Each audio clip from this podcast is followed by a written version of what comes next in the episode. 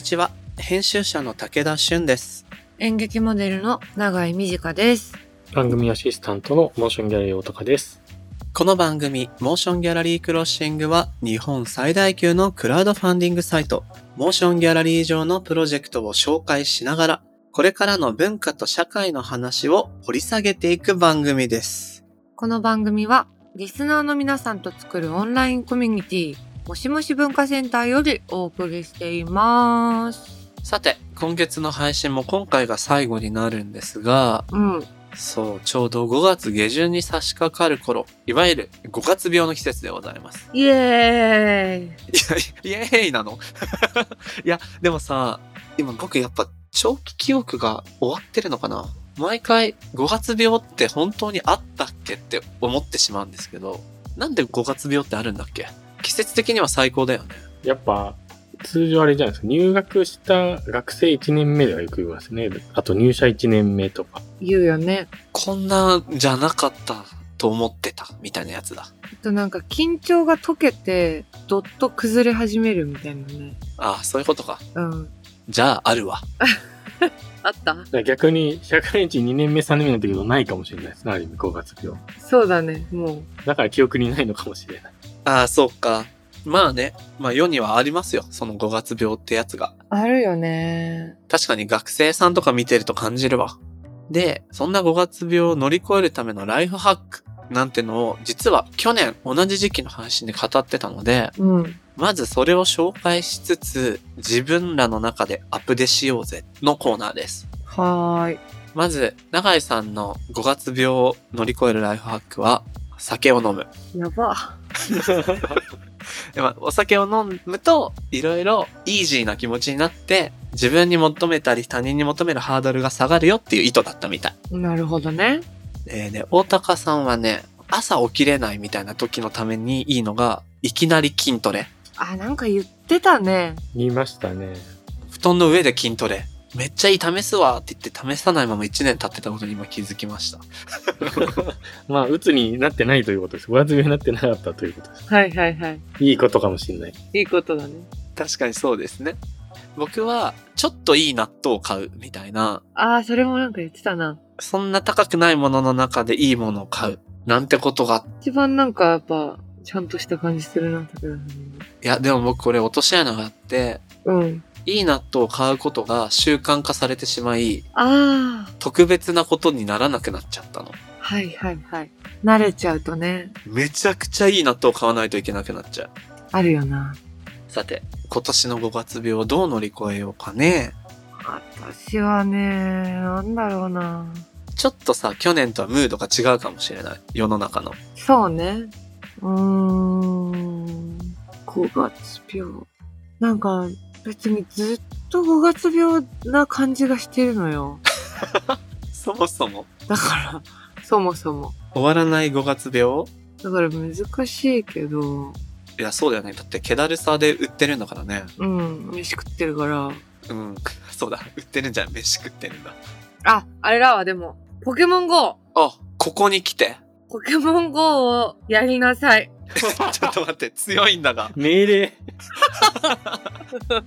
最近、やってる？やってんのよ。久しぶりにダウンロードして、始めたら、やっぱね、その、家にいてもゲットできないじゃない？当然だけど。そうね。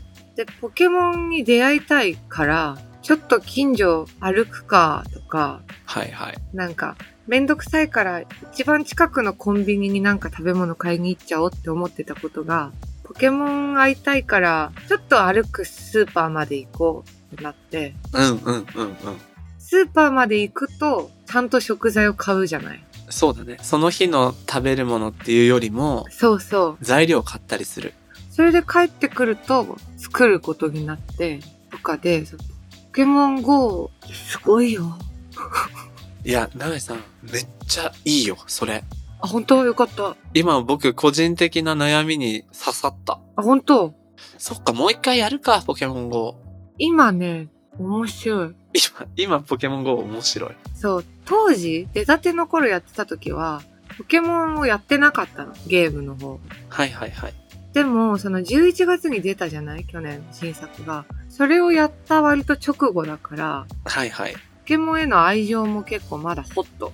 だから今チャンスです、みんな。やろうん。う。え、大高さんはどうする？うーん、筋トレ以外思いつかないかな。まだ結局、進化できてないな。やばい、筋トレが強い。すごい、でも、続いてるんだね、筋トレが。続いてます。続いてる。まあそうそうそう。そんなにハードにやってないですけど、起き抜けの筋トレとかストレッチは続けてるかも。いや、めっちゃすごいよ。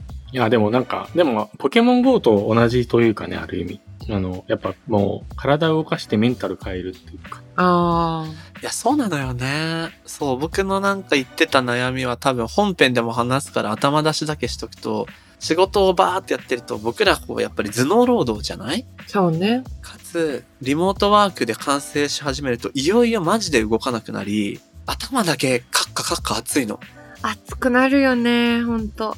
これが良くなくて、だから大高さんみたいに起き抜けでも何でも体を動かしたり、うんうん。でもきっかけが欲しいなと思ってた時にポケモン GO いいなと思ったわけよ。いいです。おすすめです。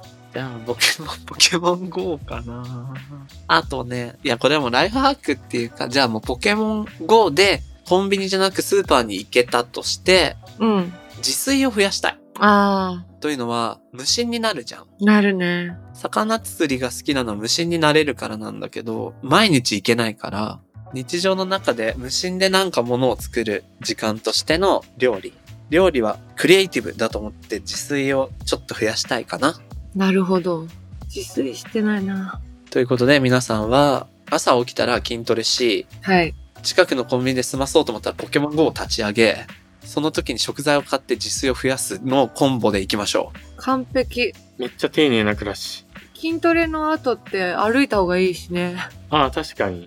有酸素運動。うん完璧な流れ。う。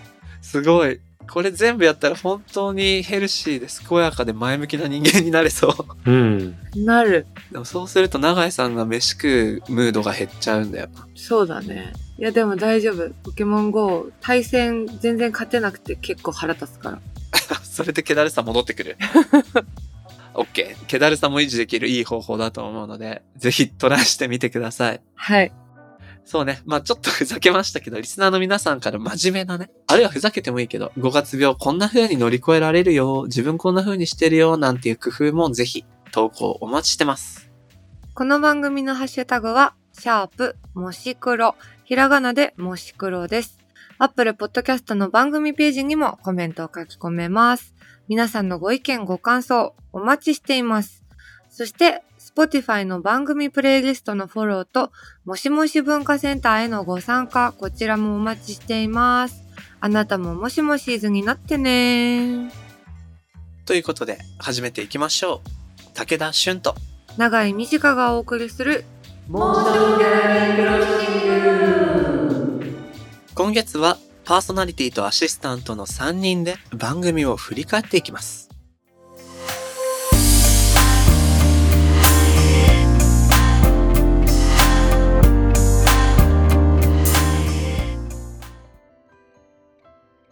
さて、今月はまず最初に、モーションギャラリーで現在挑戦中のプロジェクトの中から特に注目してほしいものを紹介するホットプロジェクト。大高さん、今日はどんなものが届いてますか？今週は情報質屋という不思議な質屋が登場する映画のプロジェクトをご紹介したいと思います。これにちなんでちょっと聞いてみたいんですが、お二人が自由に質屋をやると、開業するとしたら何を預かって何を対価として渡すでしょう？質屋すごい質問来たぞ。いや、もうこれ、これで1時間いけるよ。逆に？どんな質屋やるかを考える回。うん。何かな？えー、何？考えたことないな。服預かって服貸すかな。もう服の交換だね。なるほど。一人メルカリ的な。変な服貸す。僕も最初それで本と本って思ったけど、それだとなと思って、うん。僕は、なんか僕が今日好きなものを預かります。ほ例えば、釣り具とか、格闘技関連のものとか、う。うん。まあそういう好きなものを預かって代わりにそれにまつわる本を返す。はあ、なんかいいね。なんか図書館的なというかあれですね。学びも得られる。そんなあなたには、この釣りの歴史の本をどうぞ、みたいな。RPG に出てきそうだな。RPG、それだ、RPG だ。RPG に出てくる癖強い村の質屋だね。うんうん。そうですね。わらしべ長者みたいにいろんなアイテムを強くしていくやつですね。うん。ほら、本は何でもさ、対応できるじゃない？ね確かに。いいね。なんとか答えれた。おお、素晴らしい。ただ今回もうちょっともしかしたら切ない質屋なのかもしれないという内容なんですけど、お。はいはい。今回の情報質屋が預かるのは、欲しい情報に見合った価値のある記憶ということで、まあ、記憶を死に入れていただくということ。欲しい情報のために相応の記憶を失うと。失うということで、へえ。切な映画、さまよえ記憶の制作と上映を支援するプロジェクトを紹介したいと思います。ん。なんか切ない感じがしますよね。うんうん。うん。いい設定。この映画、さまよえ記憶は、これまで数多くのドラマ制作を手掛けてきた野口裕太監督の初映画作品になります。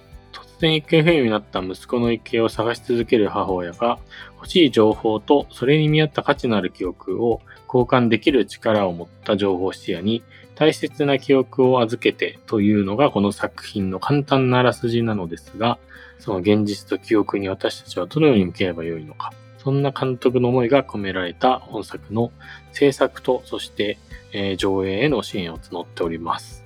なるほどプロジェクトページ見るともう少し細かく書いてあって、うん。そう、監督の友人が17年前に実際に行方不明になってしまったそうなんですよ。うん、あ、そうなんだ。で、まあそういう、まあどうなってしまったかわからない喪失体験。っていうところがベースで、その、お母様、うん。行方不明になった友人のお母さんとも関わりが今もあるらしくて。そこと向き合いながら作品にしてったということで、監督はね、ドラマ作品の制作とかもあるから、ウィークでお仕事として撮影してるんですけど、はい。映画を作るのは夢だったそうで、休日に脚本書いてロケハンして撮影準備してってやっていく中で、10キロ体重が減りながら、なんとか作り上げた作品らしい。うわー、すごいね。大変。だすごいよね。このずっと記憶の中にいる友人のことを考えながら、そうだね。でもドキュメンタリーじゃなくて劇映画として、うんうん。なんだかこれってすごい、すごいことだよね。すごい。物語の力よね。ね10キロなんならね、預けて書いたみたいなことじゃない？ちょっと、ハガレンのこととか思っちゃった。うん10キロ七に入れて、いやー、それなんか見る方もさ、ほんと気合が入るね。なんかちゃんと見たいって。うん。ね、ちゃんと腰を据えてみたい感じなんですが、うん。そう、ホットなニュースとしては、アジア最大級の国際短編映画祭、うん。ショートショートフィルムフェスティバルアジア。こちらのね、2023年のショートリストにノミネートされてるってことで、えー、すごい。受賞も期待できるかもよっていう感じらしいですよ。あらー。へー、すごいですね、ほんと。いや、こういう作品はほんとね、なんか報われてほしいよね。うん、本当に。へえ、え、リターンにオンライン飲み会なんてあんの行きたい？やっぱ飲み会って言葉にやっぱ反応してしまうよね。とっさにまずそこ見たんだね。うん、そうなんですか？飲み会あるんですか？って。ね、でもそんな監督とお話してみたくなるなねこういう経験から作品作ることの喜びと苦しみ聞いてみたい。ね聞いてみたいです。うんうん。えー、ここでですね、本作の監督で映像作家の野口裕太さんから制作秘話とともにリスナーの皆さんに向けてメッセージが届いていますのでご紹介します。はい。キャストの諸諸岡さんと竹原よし子さんは、ダメ元でツイッターにあるメールから直接本人に出演交渉をしたら、すぐに出演しますと返答いただくという奇跡が起きました。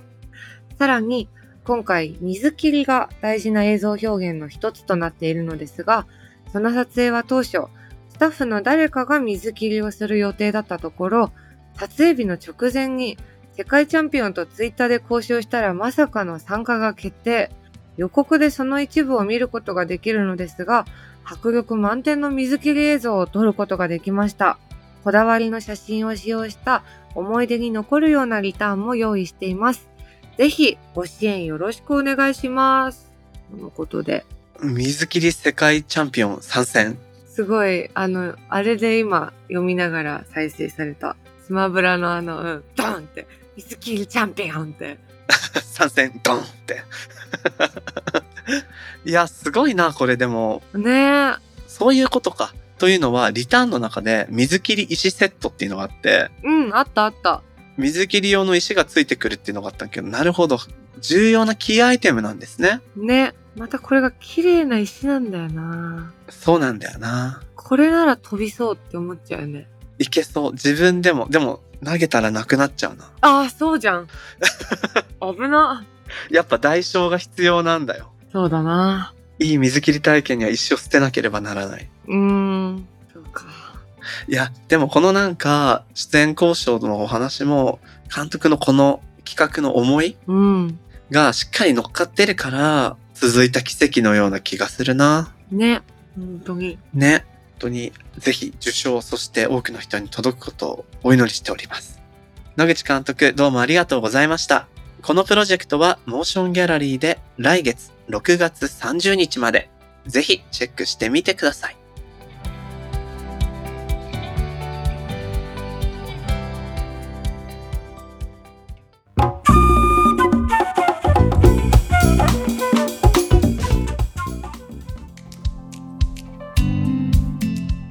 なんか、家っていうか、自分で時間を過ごすことがすごい増えたからさ、その、うん。環境、住んでる場所もそうだし、こう、部屋の中とか、食べてるものとか、なんかそういうものをさ、なんて素晴らしいんだろうって思わないと、やっていけない。保てない時期みたいなのが多分あったよな。そうなんだよね。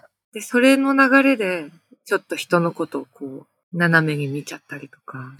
そ うそうそうそうそうそうそう。長井さんは何斜めに見ました？コロナ禍で。なんだったかな？この中で斜めに見た者たち。斜めに見たものシリーズ。なんでもな、私ベースがさ、基本的に斜めに見てるから、なんならちょっとその角度つきすぎて平らになったかもしれないんだけど、逆に？え、どういうことして垂直ってことですか？そう、あそうね、もうなんかよくわかんないけどどうなったのか。こう、もっと意地悪だったと思う、逆に私は。へえ、あ、なんか全て許せるようになってきたみたいなことちょっとわかんないけど。ちょっと、こう、なんだろう。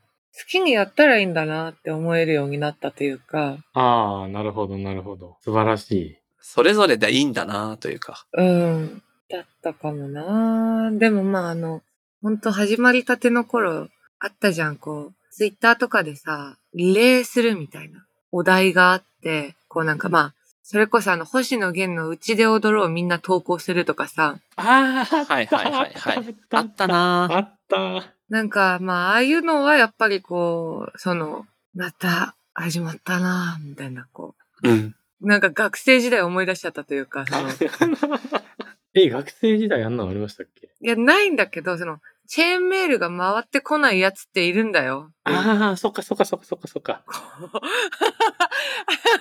確かに。あ、そうだ。確かにその前もあれありましたもん。なんかそう、リレー、バケツリレーみたいなのありましたしね。そうそうそアイスバケツチャレンジだ。う。なんか、はい、また、回ってくるものと来ないものが見えてしまいます。みたいな。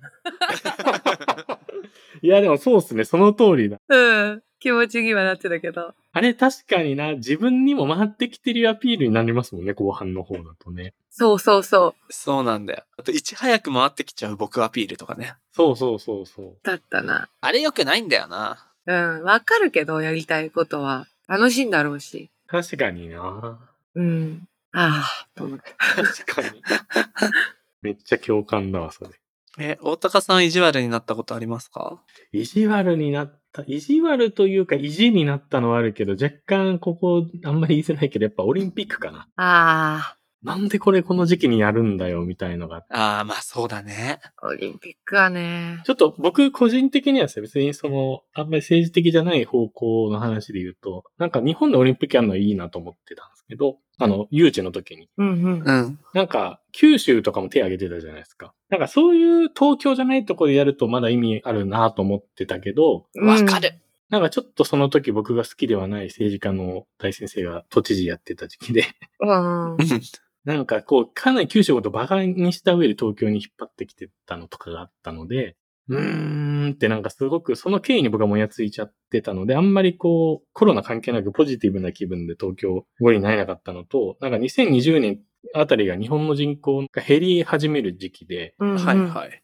多分経済も衰退する結構ティッピングポイントなんですよね、もともと言われてたのが。う。うんん。で、そこで経済不要策でオリンピックやっちゃったら結構あとやべえだろみたいな感覚をちょっと経済的な面も僕は個人的にあったので、あんまりこう、うーんって思ってた上にコロナが始まっちゃったら、これやめた方がいいんじゃない？なんかみんなステイホーム、ステイホームって言ってて、ね 本当だよね。外国でわーってやったらもうちょっと意味がわからないなって思ってたので、結構近くでやってたけど自分の周りでは。もう絶対見ないっていう謎のこう、意地で全く情報をシャットダウンしましたね、オリンピックに関して。はいはい。なんかここで来ちゃったらまあ楽しもうぜってなっちゃうと、こうなんかダメかなみたいな感じがあって。いやー、わかる。オリンピックがあったんだもんな。もう遠い記憶。ね。開会式の時にさ、なんか私、ピアノの練習にハマってる時期で、うんピアノの練習スタジオを予約してたのよ。で、その時間に開会式が多分始まったかなんかで、うん。その向かう道中歩きながら、ラジオかなんかで聞いたのね。その開会式の模様を。あ、はいはいはいはいはいはい。でさ、でも、まあ、全然こう、本来だったら人がいっぱい歩いてていい時間帯の道で、人が全然歩いてなくて、うん。みんなオリンピック見てるからだって思えないじゃん。コロナだから。そもそも人って今街にいなくて、うんうんうんうんうん。とかなんか、え、何が起きてるんだろうっていう不条理さでちょっと歩きながら泣いちゃったんだよね。うんうんうん。すごい覚えてる。なんか意味わかんなくなっちゃって。うんうんうんうん。そうだよな。いや、意味わかんないですよね、あれ。ちょっと正直。なんでもっと楽しめないんだろうっていうことも苦しかったし、自分が。そうですね。どうせやるなら本当は晴れがましく、もっとセレブレーティングにやりたいですもんね。そうそう。本当だよね。だったな。いやー、ほんと複雑な時代だし、別にそれは根本的には変わってないんだけど、とはいえなんかもうもはや僕らも何周かして、ね。現在もちょっとうまく掴みきれてないななんていうのをね、改めて感じるところなんですが、はい。っていうコロナ禍。まあまだしばらくコロナ禍と言っていいでしょう。うん。ただ、少し状況は変わってきたっていう中で、この番組とコロナって言えば、その初回のテーマではミニシアターエイド基金。うん。これをね、フィーチャーして、深田浩二監督と浜口竜介監督、この二人をお招きするところから始まってるわけなんですよ。そうだったね。そう。で、そこから3年経って、ミニシアターエイド基金も節目を迎えたそうで、大高さん。これは、やっとですね、すべてのリターンがつい先日終わりましたと。うわー、お疲れお様疲。れ様でした。いうことで、3年かけて無事終わりました。すごい。いやー、振り返ってどうですか？でもだからあの時本当に、まあ今もそうだけど、コロナ禍になって全然儲かってはないんですけど、あの手数料下げたりしてたから。ただ、仕事量が爆上がりしたっていうのはすごい覚えてて、この時本当に寝てなかったなとか思い出しつつ、そうだよね。いや、そうですよね。だってこのミニシアタイド基金も申し訳ない手数料ない。うん、ない中で、いやー、すごいな。急に忙しくなってみたいなことをやってたんですけど、なんでこれ、リターン3年かかったかっていうと、最後の、あの、いろいろその未来チケットって映画館見に行けるみたいな中に、うん。うんうん。最後、イベント、あの、懇親会みたいのを設けてて、はいはい。結構いいリターン。そうそう、コロナ禍が終わったことを祝って、ミニシアターの 復活を祝う懇親会を開きますって言ってたら、いつ終わるんだろうっていうので3年かかったっていう。なるほどね。そうかそうか。まあずーっとこうみんなでこれもうそろそろやるか、やらないか、いや、まだなんじゃないか、みたいなことを言ってて、で、ちょうどこう、もう今年3月にって言ってたら、こう5類にみたいな人もだったので、ううんうんうんうん。うん。まあぼちぼちもうみんなミニシアターにも、まあミニシアターとか映画館含めていろんなこう公共施設に人が戻ってきてるので、うんうん。めちゃくちゃたまたまいいタイミングであったんですけど、それでなんか結構京都行ったり、この前最後の懇親会は東京、神戸、名古屋おお。シネマスコーレがね、もともとあの、坪井さんっていう副支配人の方のミニシアターが潰れそうみたいな投稿を見て始まったところもあるので、うんあ、そっかそっか。シネマスコーレ行って、神戸行って、えー東京でと。支援者の人と懇親をみんなでしてきて、えー、素敵。やっと完了となりました。え、懇親会どんなムードでした？そうですね。結構、なんだろうな。もう、あ、でもそういう意味でも雰囲気変わったかもしれないですね。当初、当初のヒリヒリ感はもうみんな若干落ち着いたねっていう雰囲気の中で、うんうんうん。昔をこう思い出し、昔、そう、昔話になってたのが、なんか不思議な感じです。コロナ禍に関しては。うんうん。わずか3年なんだけど、あの時はきつかったよね、みたいな。うん。みたいなところがあって、結構もう前向きな話とか、あの、本当は映画館潰れなくてよかったね、みたいなうんうん。話を結構同窓会的な雰囲気でしたね。ちょか、いいね、ほんと。いいっすね。それぞれの場で、こう、踏ん張りながらやってきたのを、それぞれが話すような時間。あうんうん。そうそう、そんな時間で。で、それこそ北海道からわざわざ来てくれた人もいたし、うーん、すごい。支援者の方ですか？そう、ちょっとこう今回西に寄ってたんで、あの、東北会場とかできなかったんですけど、うんうん。北海道住んでる人がそのイベントに来てくれたりして、懇親会に来てくれたりして、わー、すごーい。すごい。素敵だな。映画愛は全員持ってるようなね、そういう場での懇親会だから、ねエモーショナルだろうなえ。うん、ほんと。いいね。すごくこう良かったし、3年前そっかこういうことやってたなっていうのも思い出しましたね。いや、だってあの時大高さんマジで寝た、なかったですもん。本当に寝てなかったかもしれない。そうだよないつ見ても目がやばそうっていう、うん。大変だったなそういう時期でしたよね。そういう時期でしたね。だってミニシアトエイド機器はもちろんだけど、他にもいくつもいくつもこういう支援系プロジェクトやってた。そうだよね。どれも関わってるから、やってた。ブックストアも小劇場もそうやってましたもんね。だからすごくこう、一区切りついた感が若干なんか全体としてもちょうどコロナのこの3年のいろんな意味で一区切りついたかなっていう、この5類も含めてタイミングをなんかすごく感じて、だからそうみんなであの車乗っていきましたからね、このあ、ツアーだ。支援金だからいかにこう使わないで残していくかみたいなところもあるので、じゃあ神戸も名古屋も車？車ですみんなで。すごーい。うわ、すごい。懇親会ツアーだ。懇親会ツアーをみんなで車で行ってましたね。は飲みに車で神戸に行ったってことですね。そうです、そうです。あ。ねいいね。え違うか。違う違う。うんそれは違うと。いや、すごい。やっとここで一区切りなんだなと思ったんですけど、まあ、これからっていう聞き方でいいのかなその、これはミニシアタイド基金のこれからなのかわからないですし、あるいはこういう支援系プロジェクトに対してのモーションギャラリー社のこれからかもしれないけど、大高さんの中で何かこうビジョンだったりアイディアってあったりするんですか？ああ、そうですね。実は、まあこれにも関連して、ちょっとまたゲストでお呼びしようかなと思ってはいるんですけど、このミニシアタイド基金ってのはもともとその5人で始めたけど、まああくまで緊急支援で、本当一時的に緊急で立ち上げる団体で、まあ解散を前提に動いてた団体だったので、まあやっと解散じゃないけど、終了って感じなんですけど、まあでもとはいえ多くの人に多くのお金をいただいているという意味で、まあそのある種の思いというか、うん。があるわけで、それをどうこう引き継いだらいいのかなみたいな話はみんなでしていたんですけど、ちょうどその、まあ、賛同人ではあるけど、そんなに中身に僕も今関わってるわけじゃないんですけど、あの、日本版 CNSA を作る、うん、求める団体みたいのが、まあ、これ、枝さんとか、えっと、諏訪さんとか、まあ、監督陣はじめ集まって今作って、まあ、いろいろなんか活動をし始めてるんですけど、日本版、すいません、何を作る？日本版 CNC って団体を作る作りたいっていう 活動をしてる団体がこう今生まれていますと。せーぬせー。で、これ具体的に何を、何の団体かっていうと、まあ CNC ってフランスの仕組みで、まあチケット税といえばチケット税なんです。フランスはすごくそういうのをすごいやるんだけど、CNC っていうのは要はチケット料金から10%だっけな、天引きを必ずするんですよ。うんうん。徴収強制的に。で、だから、まあ、その利益が配給会社からとか制作者には減っていくわけですよ。給掛けで届かになるから。ただその10%を徴収して、プールしたお金を逆に制作補助にガンガン回していくみたいな仕組みになっていて、ああ、はなるほど。まあ、そうすることで、結局そのハリウッド映画とか上映してもちゃんとフランス国内の制作、まあ、フランスの国籍がある映画にお金を回すっていう仕組みをしていて、うーん。なるほど。そういう仕組みなんだ。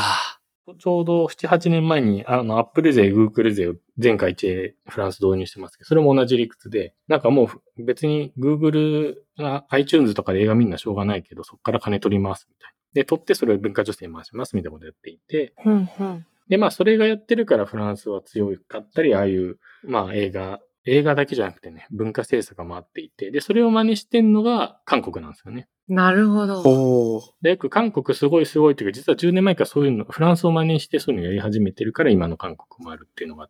これって要は外資の作品だろうが何だろうが、国民が消費しているものに対して、プールして、あ、そうそうそう。国民に返す。国内の文化女性に回すってことなんだ。へえ、うんうん。っていうことをやっていて、だからまあサステナブルに回ってくますよとか、それがまあお金をこう出す女性の前提としてのまあ政策体制みたいな話がセットであれば、まあ労働問題云々みたいなところもだいぶこう緩和というかまあ是正されるはずじゃないですかっていう話があって、いいですね。素敵。で、ずっとそれはやりたい、まあやりたいというかあるべきだよねと言ってた。まあでも、ただ日本の考えててアメリカ型かヨーロッパ型かっていうのは結構思想が分かれてる。人によって全然違うので、ううんん。結構ヨーロッパ型で納得されるのもしない人も結構いるっちゃいるので、まあ難しいところなんですけど、まあそれをもうこのコロナのこのミニシアター含めていろいろ大変な時期っていう経験も得たので、まあそれをこうもう一回しっかりやっていこうみたいなのをまあそういう監督陣が立ち上げていて、まあただそれをやるには別に制作者だけの話ではなくて、そうですよね。まあ、メジャーの映画会社とかいろんな人たちの同意も必要なので、まあ、正直かなりハードルが高い話ではあるんですけど、まあ、そういう活動、布教活動していこうっていう団体が立ち上がったのに、一応、まあ、そこに僕らとしても残ったお金を寄付するなり、何らかの形で、えーサポートしていけたらなというふうに思っていて、へえ。まあ、今度ゲストにもそういう方をしたいなと思っている感じです。ああ、ぜひ、これはお話深く聞きたいわ。ね、気になる。だからそういうね、ネクストアクション、多分こうコロナ禍の3年で、まあ、エイド基金を含めて、こう緊急対策アクションみたいのをすごいやってきたことの次はやっぱり構造から見直すみたいなところにね、まあ我々会社としてもそうだけど、いろいろコミットしていけたりサポートしていけるといいのかなというか、そういうフェーズになってきたんじゃないかなっていう感覚はありますね。うんうん。うんうん。なんか、良くも悪くも、今までの当たり前がいろんなところから消失してしまった、今までの当たり前が通用しなくなったのがコロナの初期だったと思うんですよ。そこに対して対応できないような人たち、対応しきれない大変なものを抱えている人たちの緊急支援的なパッチは、まあ、ある程度当てていった3年だとして、じゃあ当たり前が通用しなくなった後に、よりいい形をこう作り直せるいい機会でもあるじゃないですか。うんうん。これはどんなジャンルでもね。なんかそこに向かっていくっていうのはすごく希望的な話だし、ね。なんかもう文化の話でも社会の話でもろくなものを今見れないじゃないニュースで。だから少しでもこう、サイクルを変えていけるような動きっていうのは期待したいし、僕もそういうところにコミットしたいなって今お話聞いて改めて思いました。気になる。ね。ぜひね、ゲストにも来てもらってお話聞きたいね。ぜひお待ちしています。というところで、3人で振り返りながらお送りしてきた、えー今回の特集なんですが、うん。まあ、このあたりがキリがいいかな。永遠といろいろ話しそうなんですけど、そうね。今まさに3年経ち、区切りがつき、新しい動きが生まれてきた一つの事例を聞いたところで、多分他のジャンルでもこういったことが起こってるはずです。し、みんなの個人的な生活の中でも自分で変えようとしているようなものってきっとあるはず。だから4年目以降はそういったものをちょっとつぶさに見ていきながら、一緒にこれからのあり方を想像できたらな、なんていうふうに思います。ということで、なんか綺麗に締めた風になってますが、変わらず、緩やかなノリの中に、キリリと、こうね、光るような、閉まるような視点と、両方でいきたいなと思ってます。えー今月は、パーソナリティと大高さん3人で振り返りをお送りしました。来月の特集もお楽しみに。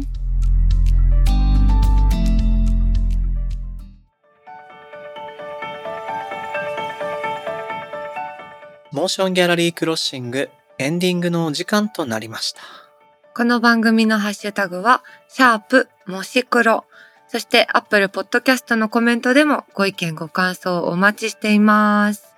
また番組のオンラインコミュニティもしもし文化センターでは会員限定 SNS にて通称もしもしーずと呼ばれるリスナー会員の皆様と番組クルーで番組の感想や気になるトピックについてシェアしています。武田さんと永井さんによるスピンオフトークを配信しているほか、もしもしーず限定グッズの会員証としてステッカー、さらには毎月のミートアップなど、ここだけで楽しめるコンテンツが盛りだくさんです。もしもし文化センターへは番組概要欄に貼ってある URL からアクセスできます。皆さんのご参加お待ちしております。それでは、今回のモーションギャラリークロッシングはここまで。お相手は武田俊と。長い短でした。また次回お会いしましょう。バイバーイ。バイバーイ。